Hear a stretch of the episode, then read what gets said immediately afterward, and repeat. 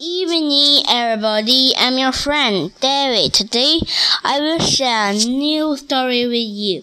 The story name is Alice Threw a Strike. Alice wanted to play softball. Tryouts were in one week.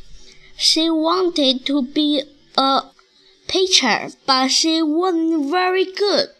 Sometimes she threw the ball too high, other times she threw the ball too wide. I will never make the Alice said. It's okay, Alice, Dad said. You just need to practice. I will help you. After school, Dad and Alice went to the park. Okay, show me what you said. Alice woke up. She had as she could. The ball went far to the right. Try again, said Dan. He threw the, her another ball. Alice woke up again. She took a deep breath. She threw the ball. This time it flew over Dad's head. I think, Alice said, kicking the dirt. Don't give up, Alice said Dad. You can do it. Try again. He threw her another ball. They practiced until it got dark. For the rest of the week, um, um, Alice practiced pitching with Dad after school. Dad showed her how to hold the ball the right way. He showed her how to move her feet and arms when she threw.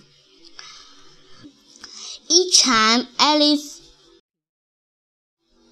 practiced, she got a little better. Finally, the day of the tryout came. They were walking with Alice to the field. I'm scared, said Alice. You will do great, said Dad. Just remember what we practice. It was Alice to turn to pitch. She put her feet in place the way she had practiced with Dad. She had the ball the way Dad had showed her. She took a deep breath and uh, heard the ball at catcher. It was strike. Alice was so excited. She picked the ball many times, moved off the pitched strike. Okay. All the coating.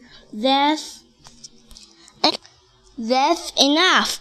Come over her and let's talk. You've got a great arm, kiddo. The coach said, Where did you learn to throw like that? Alice smiled. My dad showed me, she said. I every day. Well, it paid off, said the coach. How would you like to be one of our pitcher? Ellie was. Yes, she cried.